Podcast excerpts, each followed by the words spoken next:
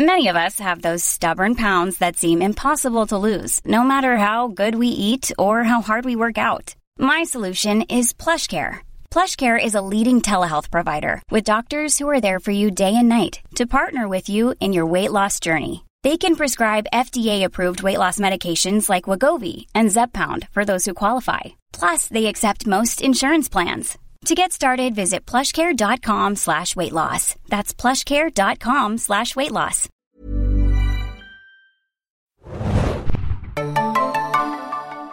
Ahoi, hoi, liebe Serienjunkies da draußen und willkommen zu einem neuen Filmpodcast. Ich bin Adam und mit mir dabei ist heute Nadja, hallo. Wir besprechen einen überraschenden Film vielleicht für manche. Babylon Rausch der Ekstase, das neue Werk von Damien Chazelle. Aber wir waren beide über drei Stunden lang im Kino und dachten uns, ja, warum nicht mal ein bisschen podcasten über den Film? Denn äh, ich persönlich bin relativ großer Fan von Damien Chazelle und seinen Werken. Ich mochte La La Land und Whiplash sehr gerne. Äh, The First Man beziehungsweise Aufbruch zum Mond habe ich noch nicht gesehen aber sonst halt die Werke, die er sonst gemacht hat. Ein bisschen reingeguckt hatte ich bei The Eddie, das ist eine Netflix-Säge, die ein bisschen untergegangen ist, äh, über Paris und die Jazzclubs. Und wenn man dann das alles gesehen hat oder zumindest teilweise gesehen hat, dann merkt man, was eigentlich alles in Babylon, Rausch der Ekstase, was ich jetzt zum letzten Mal sagen werde, ich werde sonst immer nur Babylon sagen, findet. Denn irgendwie ist das Ganze so ein Mischmasch aus La La Land, Whiplash und The Eddie. Aber dazu gleich mehr. Wir besprechen den Film normal im spoilerfreien Teil, denke ich. Ich weiß gar nicht, ob man da was spoilern kann. Werden wir dann sehen, ob sich noch ein Spoilerteil anbietet, den wir dann mit Jazz Klängen einläuten oder mit Saxophon oder sonst irgendwas oder mit Ram, zatzam, zatzam. Naja, aber zunächst mal zu den Eckdaten. Äh, Regie und Drehbuch Damien Chazelle. Darsteller sind ganz viele mit dabei. Also zuvor der erst muss man da nennen Brad Pitt und Margot Robbie die natürlich hier beide die großen Stars sind, aber auch Leute wie Diego Calva, Gene Smart, äh, Rory Scoville, Olivia Wilde in einer ganz kleinen Rolle, Ethan Surpley, Jeff Garlin, Eric Roberts, Olivia Hamilton und noch ganz viele andere sind auch Toby Maguire. dabei. Toby Maguire in einer äh, Rolle, die man gesehen haben muss. Oder, Richtig. Äh, ja, das ist, das ist schon crazy. Äh, der Film kommt am 19. Januar in die deutschen Kinos und hat eine FSK-Freigabe, wie wir eben nochmal recherchiert haben, weil es uns erstmals FSK 12 verkauft wurde. Äh, FSK 16 und kommt von Paramount Pictures. Äh, vielleicht kurz vorab zur Jugendfreigabe, Nadja, was hältst du davon? Also äh, von der originalen und von der tatsächlichen. Genau, also ursprünglich wurde er wohl schon im Dezember für FSK 12 freigegeben. Und das hat mich echt geschockt. Also ich habe selber ja Kinder und wenn ich mir vorstelle, eine Zwölfjährige muss das sehen, finde ich zu heftig. Ähm, vor allem, wenn man bedenkt, dass FSK 12 ja bedeutet, dass die Eltern auch jüngere Kinder mit ins Kino nehmen können. Und ich kann mir vorstellen, dass das auch tatsächlich hätte passieren können bei so einem Star-Aufgebot. Hey, mal wieder ein cooler Brad Pitt-Film. Aber FSK 16 schränkt das Ganze schon deutlich ein. Und in allen anderen Ländern, na gut, nicht in allen, aber in sehr vielen Ländern ist er ja wirklich ab 18 oder Rated R. In Singapur ab 21, habe ich gesehen. Erst mit 50 Jahren darfst du diesen Film sehen in Singapur. genau. Also, das hat Gründe. Und die FSK 12 Freigabe, was auch immer da passiert ist, ich denke, da werden sich äh, Leute beschwert haben, auch nochmal, ähm, ja, das, das war ein bisschen zu freizügig, würde ich sagen. Denn Rausch der Ekstase ist ja nicht nur umso also nicht umsonst der Beititel.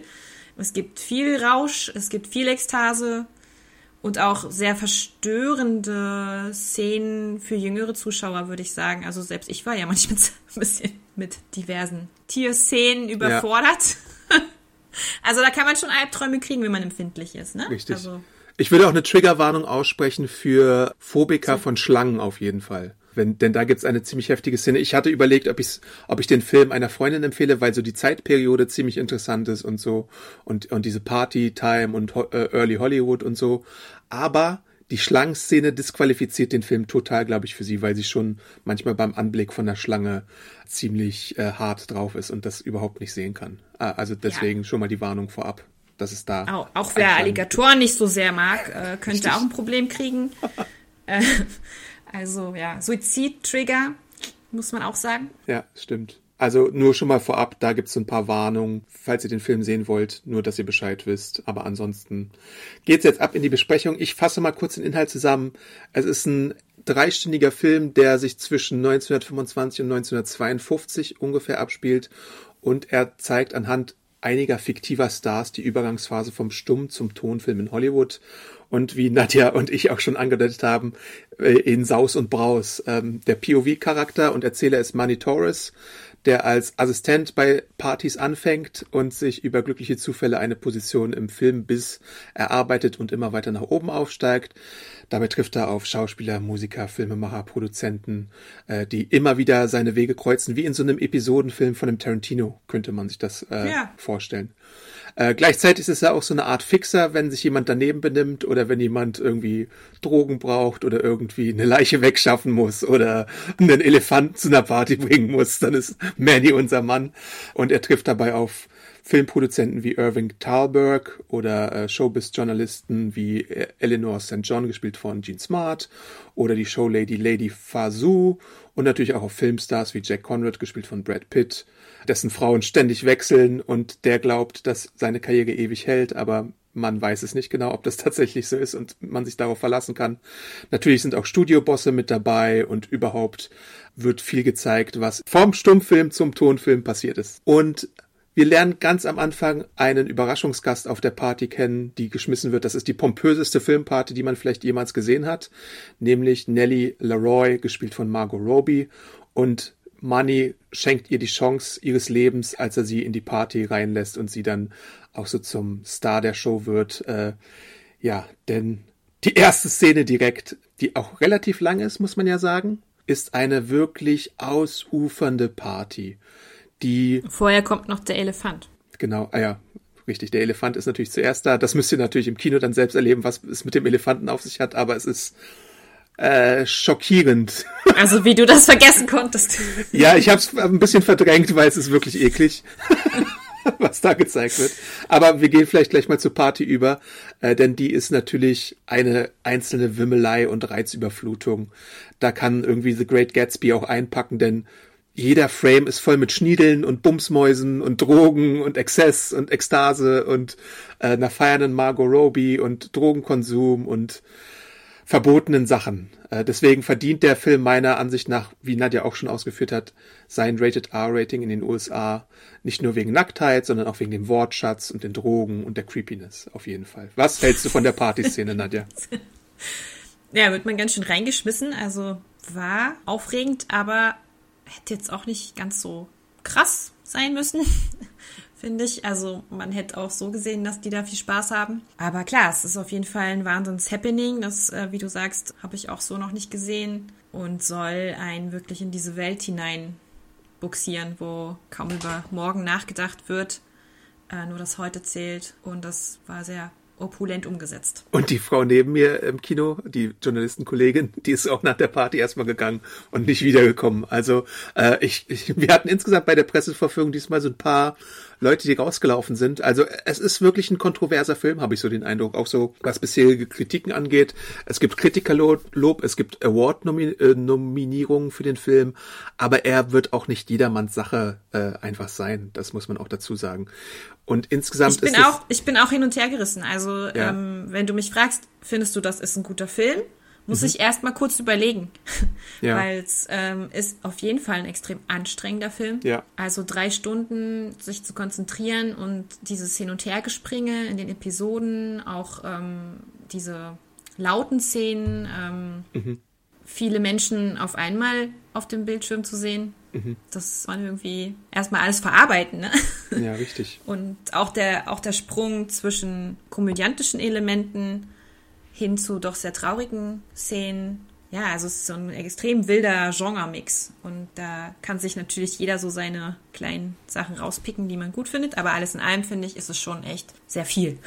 Ja, also das Stichwort Genre-Mix trifft es schon ganz gut. Episodenhaftigkeit trifft es auch ganz gut, weil wir halt wirklich viele einzelne Etappen haben und dann so, weiß nicht, 15, 20 Minuten Segmente, wo sich dann einem Thema gewidmet wird. Also nach der Party gibt es dann zum Beispiel den Übergang äh, zu der Privatwelt der Leute. Dann gibt's einen sehr chaotischen Übergang zu Stummfilmdreharbeiten, wo dann beispielsweise Drogen, die äh, Drogenabhängigen äh, so ein bisschen Geld zugeschustert wird, damit sie Statisten in der gewaltigen Schlachtszene von einem deutschen Filmemacher sind. Äh, dann siehst du, wie parallel irgendwie 17 verschiedene Sets da aufgebaut sind und überall Chaos herrscht und weil, weil ja der Ton da noch überhaupt keine Rolle spielt, äh, kann man da einfach nebeneinander machen und tun, wie man möchte.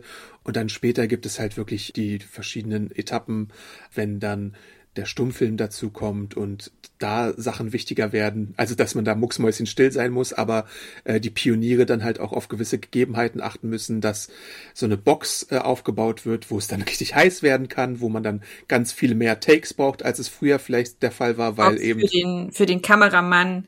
Genau. Weil die Kamera so laut surrt und den Ton stört. Ja, und insgesamt Ja. verfolgst du dann halt auch so die Musiker und die Träumer und es hat halt natürlich auch etwas von vom Tellerwäscher zum Millionär. Mani ist da ein gutes Beispiel als Immigrant nach Amerika, der von von einer ganz kleinen Nummer zu einer zu einem ganz hohen Tier wird. Genau das gleiche gilt auch für Margot Robbies Charakter, äh, aber auch für den Jazzmusiker. Da gibt's die Jazzmusiker Jovan Adepo und Sidney Palmer, die dann eine große Karriere machen, beziehungsweise einer von beiden. Aber da gibt's dann natürlich auch die Frage, wie kann ein Schwarzer in dieser Ur äh, in dieser Zeit der frühen Zeit äh, durchstarten, weil in der echten Historie war das ja damals schwieriger auf jeden Fall für die und gleichzeitig wird dann so eine Nummer aufgemacht, wie ist die Person dann schwarz genug im Vergleich zu anderen oder nicht. Da gibt's dann auch so eine tragische äh, Komponente, die wir da sehen, weil äh, das Licht scheint auf ihn und dann ist die Frage, jetzt bist du ein bisschen zu weiß im Vergleich zu den anderen und solche Sachen und Kontroversen werden aufgemacht. Gleichzeitig muss man auch sagen, der Film ist wie sowas wie Once Upon a Time in Hollywood oder die Serien Hunters und äh, The Man in the High Castle eine Mischung aus Natürlich gibt's echte Elemente aus dem Stummfilm Hollywood, aber vieles ist halt auch ausgedacht. Also bei Tarantino äh, gab's ja auch Polanski und Co., aber halt eine andere historische Wendung, die das Ganze dann genommen hat. Und hier ist es dann ähnlich. Also, dass man durchaus Inspiration von realen Figuren hat und manch einer ist tatsächlich auch eine reale Figur und die Studios existieren auch, also sowas wie MGM oder sowas äh, existiert natürlich auch in echt. Aber man nimmt sich halt gewisse Freiheiten, vielleicht auch als Schutz gegenüber den echten Schauspielern oder so. Keine Ahnung, was genau der Beweggrund dafür ist. Ja, Giselle hat auch ziemlich offen gesagt, auf äh, welchen Darstellern die Figuren beruhen. Oft, äh, wie im Fall von Nellie Leroy, sind, ist es dann auch eine Mischung aus mehreren Darstellerinnen aus der Zeit. Die frühe Joan Crawford zum Beispiel hat er genannt als Vorbild. Ähm, hat er sich einfach verschiedene Elemente genommen und ähm, in Margot Robbie vereint. Ja. Ich finde ähm, auf jeden Fall Diego Calva als äh, Manny eine wunderbare Identifikationsfigur. Ich finde, der führt die Zuschauer sehr, sehr gut durch den Film Mhm. durch. Bewahrt sich immer ein Rest Unschuld, auch wenn er im Laufe seiner Karriere auch äh, immer wieder dann ja, Opfer bringen muss oder Entscheidungen, die ihm nicht gut tun oder nicht gut liegen. Aber trotzdem ähm, ist er immer weiter positiv und während viele um ihn herum dieses Showbusiness auch damals schon einfach nicht gut vertragen, wahrt er sich eben dann so ein bisschen noch so gewisse Normalität, Mhm. ne? Also ich finde auch, ja, ich finde ihn, ich, ich kannte ihn vorher nicht, ähm, den Darsteller. Er hatte schon bei Narcos Mexico mitgespielt, da hätte man ihn tun, aber ähm, ich glaube, er hat bisher sehr wenig englischsprachige Produktionen gemacht. Und ähm, das ist für mich auf jeden Fall eine Entdeckung gewesen. Würde ich dir zustimmen. Ähm, den kannte ich tatsächlich auch nicht, aber wie fast so jeder La Latino-Star oder Latino-Nachwuchsschauspieler hat er irgendwo mal bei Narcos mitgemacht in einer der zahlreichen Staffeln. Und ja, ähm, wir haben ihn als POV-Charakter mit dabei und wir sehen halt auch immer wieder, dass Chazelle solche Szenen liebt, wo er einfach mit der Kamera draufhält und auf sein Gesicht zoomt für einige Sekunden lang und ihn dann staunen lässt und äh, zeigt, was da jetzt oder versucht zu zeigen, was da jetzt vielleicht durch seinen Kopf geht, weil natürlich begreift man das alles auch gar nicht so richtig. Wenn du jetzt in so eine aufgefahrene Party auf einmal geschmissen wirst, wo das Budget für damalige Verhältnisse immens groß ist oder so und du davon träumst, tatsächlich mal in dem Filmbusiness durchzustarten und du wirklich durch so ein Zufall, weil du irgendwie der Fahrer von einem Filmstar bist, plötzlich am Set landest und beweisen kannst, dass du dem Druck gewachsen bist, dann ist das natürlich was ganz Besonderes. Und er tut halt auch alles, um sich den Traum zu erfüllen. Er hat es aber auch verdient, muss man ja sagen, weil er ein harter Arbeiter ist und erlebt dann halt wirklich äh, ein Highlight nach dem nächsten, aber natürlich auch Lowlights, denn äh, mit dem Ruhm kommt dann halt auch immer die Schattenseiten von sowas, also Drogenkonsum, der dich auffrisst oder Spielsucht im Fall einer Figur oder aber die Tatsache, dass die Presse dich fertig macht oder private Probleme, die bei manchen Figuren mitschwingen. Äh, bei Brad Pitts Figur ist es ein Running Gag, dass er äh, ständig neue Damen an seiner Seite hat, äh, wie so, äh, wie hieß die Schauspielerin Liz Taylor damals zum Beispiel, die hatte ja auch ganz viele Ehen. Ich glaube, das ist vielleicht auch so eine Anspielung äh, darauf. Oder natürlich bei Robys Figur gibt's auch noch private Probleme, dass der Vater sie managt, aber irgendwie immer peinliche Geschichten erzählt bei so Partys, während die Mutter äh, auch noch eine tragische Backstory hat. Und dann geht's Richtung Tonfilm. Und das ist für viele dieser Stummfilmstars dann ein echtes Problem, denn da muss man ja plötzlich reden. Ja, ne? stimmt. Und das kann auch Nelly Laroy nicht ganz so gut. Und das äh, könnte sein, dass ihr aufsteigender Stern dann sehr schnell verglüht. Ja. Sie wird uns als eine Figur äh, äh, dargestellt, die spontan ganz viel Tolles machen kann im Stummfilm-Genre, äh, zum Beispiel auf Kommando weinen und auch steuern kann, wie viel sie weint und wie oft sie weint. Und äh, überhaupt hat sie eine fantastische Ausstrahlung natürlich, wie die Regisseure da feststellen.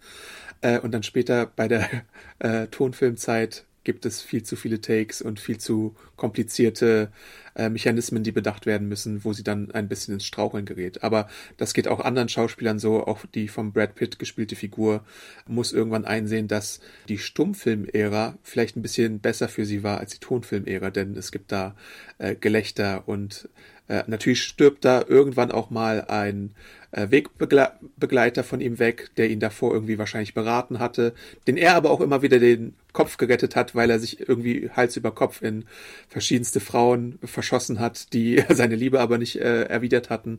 Und äh, so haben wir hier halt auch wieder immer wieder diese Dynamiken von Trauer und Comedy und äh, das alles, äh, was sich dann gleichzeitig trifft, äh, mit dabei. Und natürlich, wie du schon sagst, Talkies und Stummfilm sind was ganz anderes. Ich finde ja so ein bisschen die Stummfilm-Ära ist, wird stiefmütterlich behandelt in Hollywood-Filmen.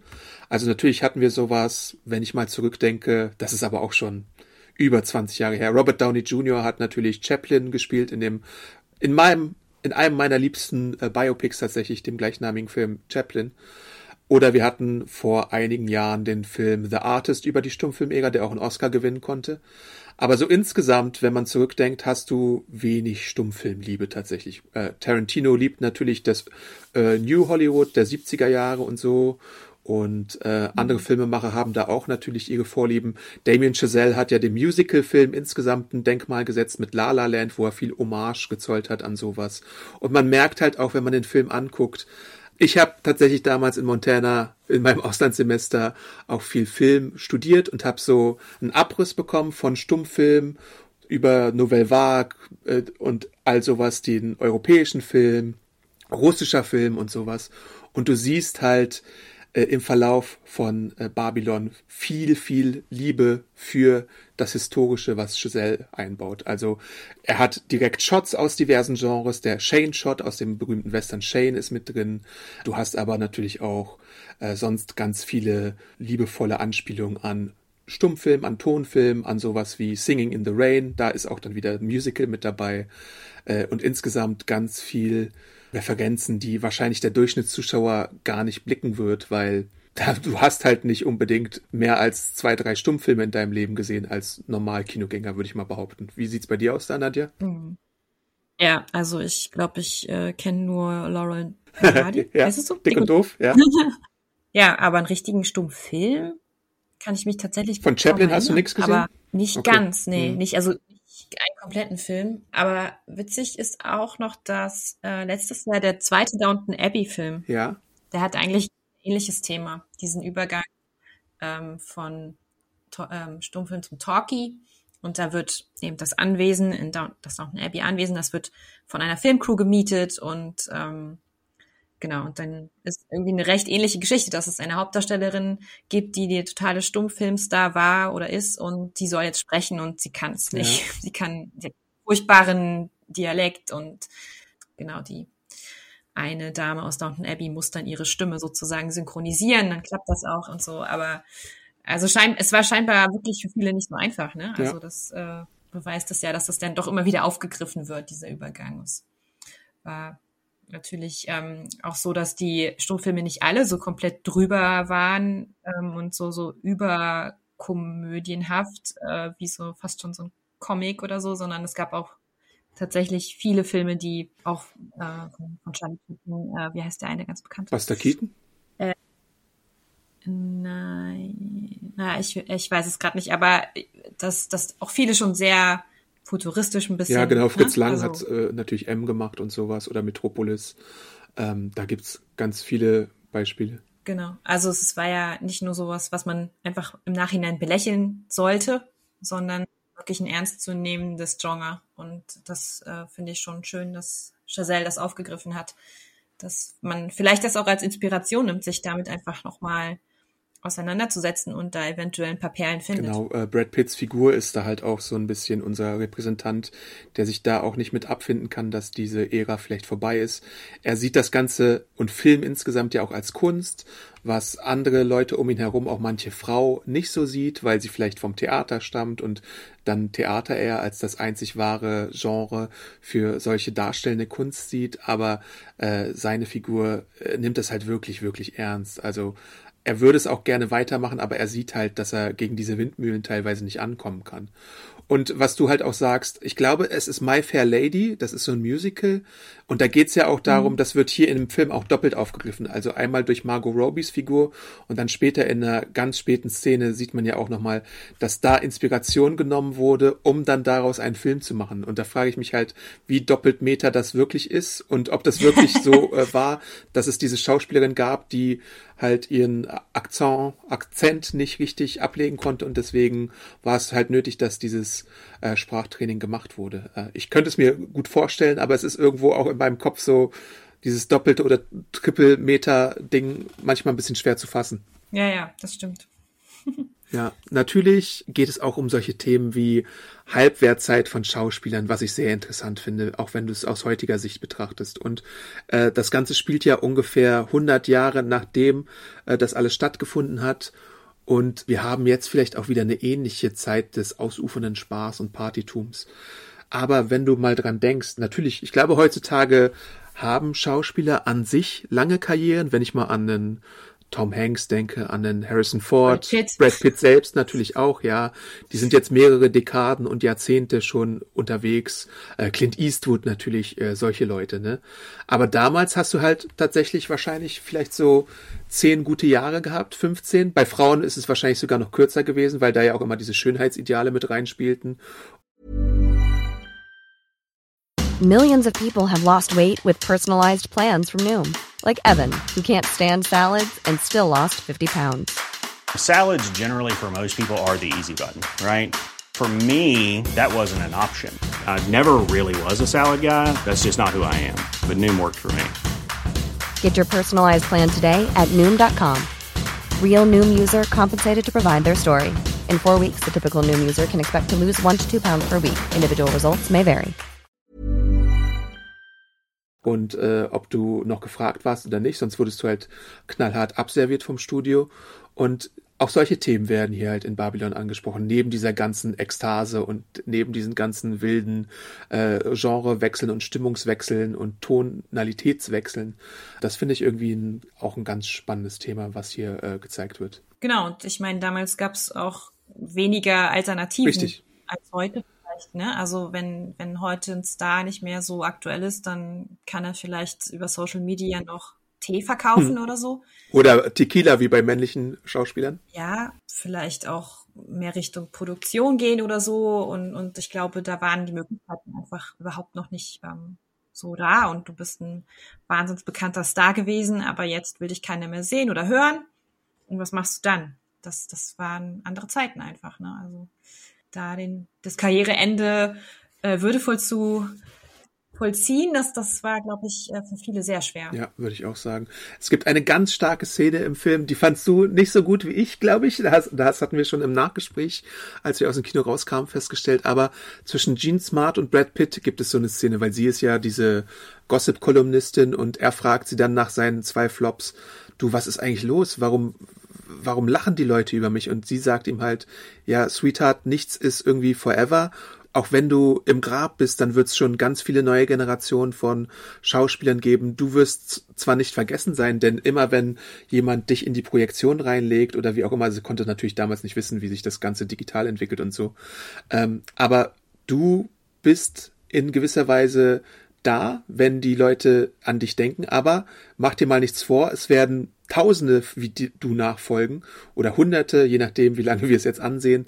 Ähm, und das fand ich schon ein starkes Statement irgendwo, was, was ich irgendwie, was mich, was nachhalt bei mir, weil so ist es natürlich. Ich hab, musste ein bisschen äh, verwandt dazu, aber auch ein bisschen entfernt davon, darüber nachdenken, dass die Leute, die nach, es ist jetzt ein ganz willkürliches Beispiel, aber die nach Avengers Endgame geboren werden, irgendwann ja denken, boah, Avengers Endgame ist ein voll alter Film, so ein klassischer Film.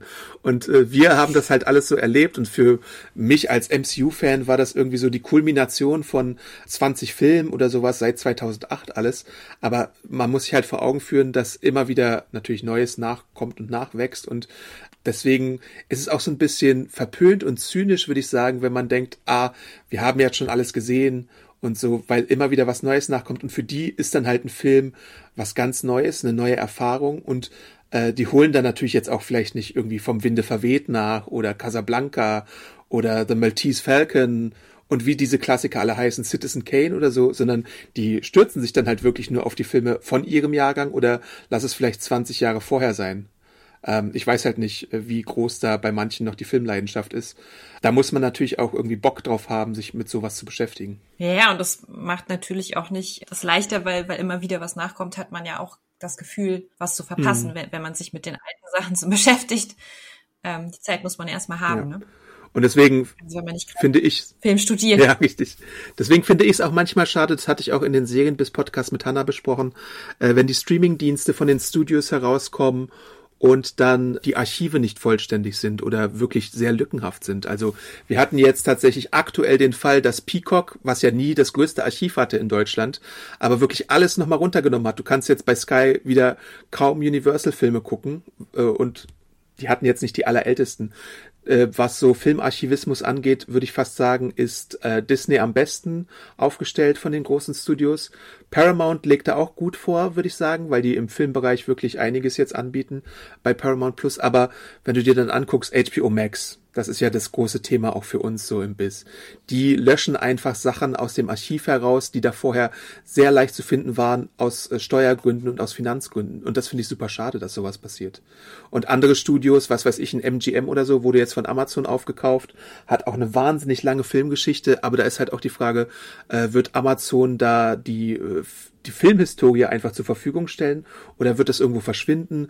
Wirst du manche Filme vielleicht gar nicht mehr sehen können und das finde ich halt, äh, irgendwo würde ich halt gerne mal sehen, dass auf Archivierung und sowas ein bisschen mehr Rücksicht genommen wird. Natürlich gibt es so eine Webseite wie archive.org, wo du alte Filme und Public Domain und sowas sehen kannst, aber man müsste ein bisschen mehr Liebe für die alten Schinken auch mal zeigen. Das ist ein bisschen mein Plädoyer äh, an die, die Leute da draußen, an die VOD-Anbieter, an die Streamer und so, denn sonst könntest du auch gar nicht einen Film gucken, der vielleicht mehr als 50 Jahre auf dem Buckel hat. Naja, klar, das ist so wie ähm, ins Museum ja. gehen. Ne? Also die moderne Kunst beruht, auch wenn sie jetzt ganz anders ist, sie beruht halt auf den alten Meistern. Und sich damit mal ein bisschen zu beschäftigen, wird auch die Augen öffnen für das, was jetzt gerade angesagt ist. Und das, das finde ich auch schade, wenn Geschichte einfach so verpufft und niemanden mehr interessiert. Und der Film, das ist vielleicht ein Mini-Spoiler, oder eine der letzten Szenen des Films endet mit so einer Montage von so diversen Meilensteinen der Filmgeschichte. Ich glaube, äh, es zu sagen ist nicht unbedingt ein Spoiler, aber ich, ich werde jetzt auch nicht explizit sagen, welche Filme da ausgewählt werden. Aber das ist schon so eine Sache, die mir persönlich auch Lust macht, bei manchen nochmal reinzuschauen. Denn natürlich hast du, kannst du gewisse technische Meilensteine einfach nachvollziehen. So vom der Übergang von Stummfilm zu Tonfilm, der äh, Übergang von Tonfilm zu Technicolor und Farbfilm, der Übergang von, was weiß ich, Farbfilm zu äh, CinemaScope und dann irgendwann natürlich HD und 3D und CGI, diese ganzen Geschichten.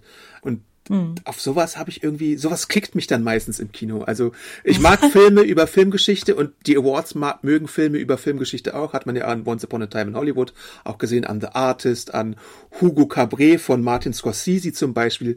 Das sind alles so auch Referenzen, die man in dem Film findet es ist ein bisschen anstrengend für manche oder wird anstrengend sein für manche, sich bei Babylon durchzuwühlen durch diese ganze Filmmasse, weil es sind ja drei Stunden und wie gesagt, es passiert eine Menge, es passiert pro Frame eine ganze Menge, hatte ich ja auch schon angedeutet, oh, aber trotzdem irgendwo in dem Film versteckt, in diesem drei Stunden Monster, habe ich für mich einen sehenswerten Chazelle-Film gesehen, der aber ein bisschen zu viel möchte. Es wirkte auf mich so tatsächlich wie Chazelles Versuch, nachdem er bei äh, La La Land ja gegen Moonlight leer ausgegangen ist bei den Oscars, dass er es jetzt der Academy nochmal zeigen wollte und gesagt hat, ey, hier Jazz und Musik und Filmhistorie, äh, aber Stummfilm und jetzt möchte ich es nochmal wissen und deswegen hier drei Stunden, ich werfe alles gegen die Wand und gucke, was hängen bleibt. Ich mache hier noch ein paar weirde Szenen rein. Genau, und, und dann sehe ich mal, ob das klappt oder nicht. Und äh, er ist ja auch erst relativ jung, ich glaube 36, 37 Jahrgang, 85 äh, haben wir eben noch herausgefunden. Und mal sehen, ob das gelingt oder nicht. Ich glaube fast, dass es andere Oscar-Filme in diesem Jahr geben wird. Irgendwie sowas wie, weiß ich nicht, Fablemans oder Tar oder so. Und The Whale haben wahrscheinlich gute Chancen ja, aber mal gucken. Ja, ich denke auch, dass ähm, auf die Art leider doch ein bisschen was auf der Strecke geblieben ist. Also so die, ja, die tieferen Emotionen, da, das, die Probleme, die angeschnitten werden. Also es wird gezeigt, es gibt, gibt Probleme und die sind auch teilweise sehr dramatisch, aber irgendwie bleibt es für mich ein bisschen an der mhm. Oberfläche. Mhm. Und ähm, auch diese Figur des Manny, da hätte ich gern mehr gesehen. Einfach, was macht der mhm. sonst mhm. noch? Also auch die Figur, auch wenn, wenn er auf jeden Fall mein Liebling im Film war, aber ähm, auch die Figur blieb einfach oberflächlich gezeichnet für mich. Und ähm, vielleicht war das Absicht, vielleicht sollte das alles gar nicht so tief gehen, aber mich hat es ein bisschen gestört, ja, dass so viel gesprungen wurde und ja ein paar Dinge nicht richtig ausgearbeitet schienen. Zum Beispiel auch die Lady Fasu, die spielt am Anfang eine größere Rolle und fällt dann ein bisschen runter. Die Jazzmusiker haben so, so von allen am wenigsten zu tun und werden dann auch irgendwann einfach ignoriert. Dann gibt's auch noch einen großen Zeitsprung irgendwann tatsächlich, äh, der mehrere Jahre überspringt, was natürlich aus Zeitgründen geschieht, aber wie du schon sagst, man nimmt sich am Anfang viel Zeit für so für die Ekstase und die Partys, aber dann nicht genug Zeit, oftmals für eine Ausarbeitung äh, von manchen Schlüsselcharakteren. Und das ist ein bisschen schade. Deswegen, äh, ich hatte schon Spaß beim Gucken irgendwie. Ich war fasziniert beim Gucken.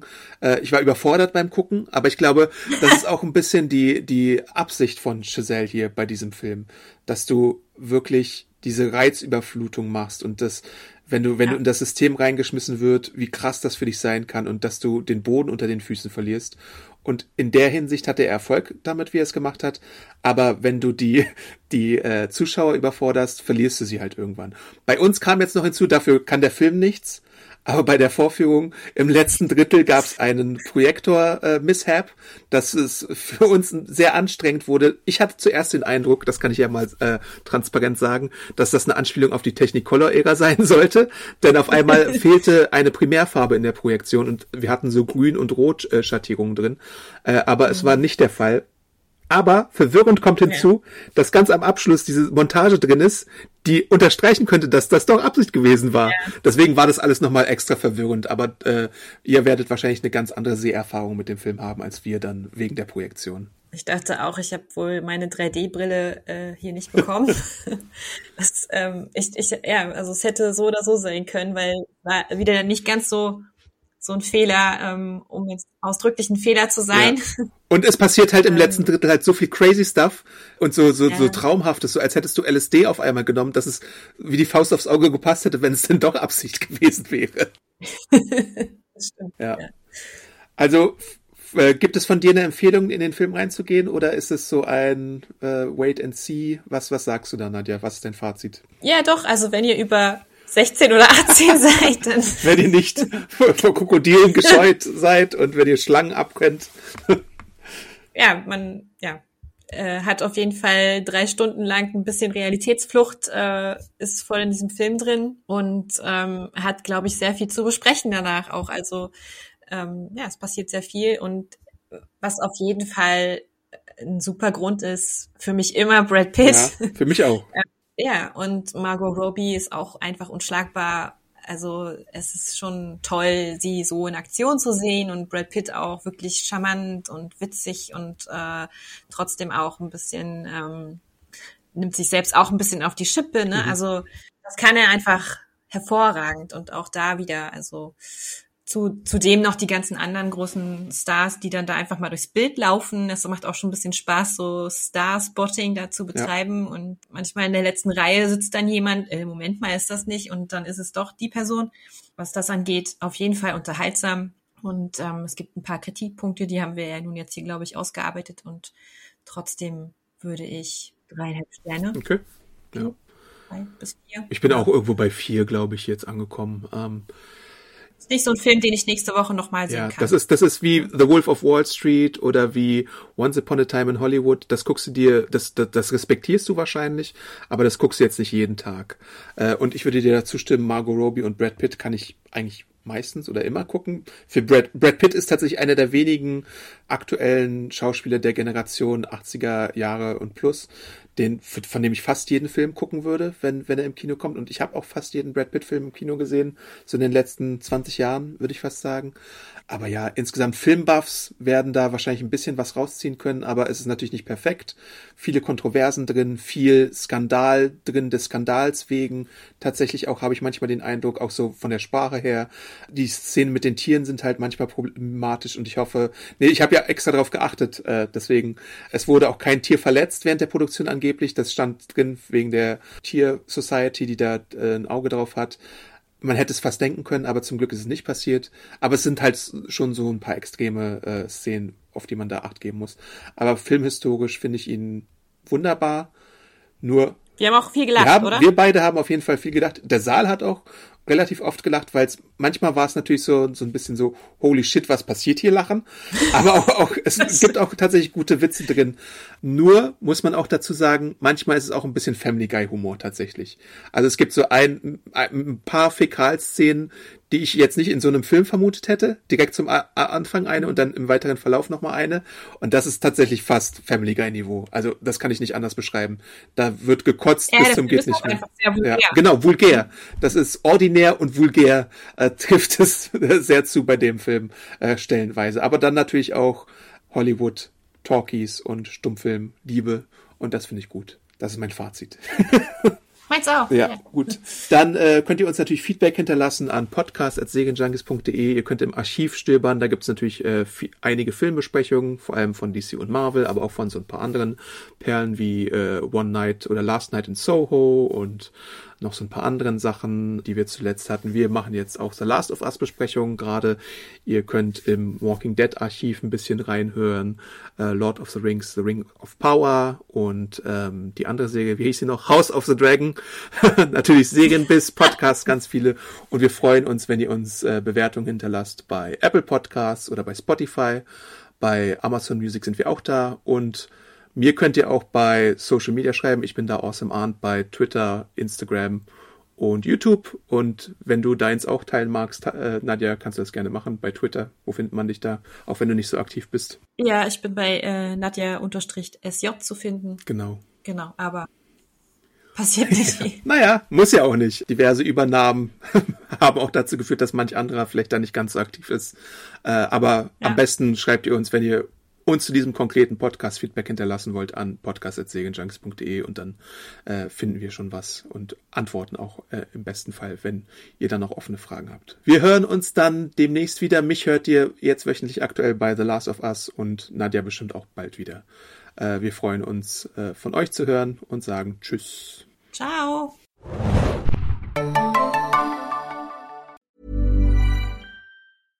This message comes from BOF sponsor eBay. You'll know real when you get it. It'll say eBay Authenticity Guarantee. And you'll feel it.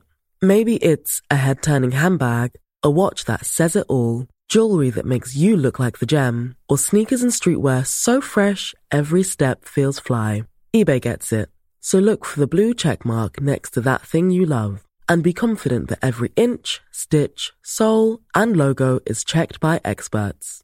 With eBay Authenticity Guarantee, you can trust that feeling of real is always in reach. Ensure your next purchase is the real deal. Visit eBay.com for terms.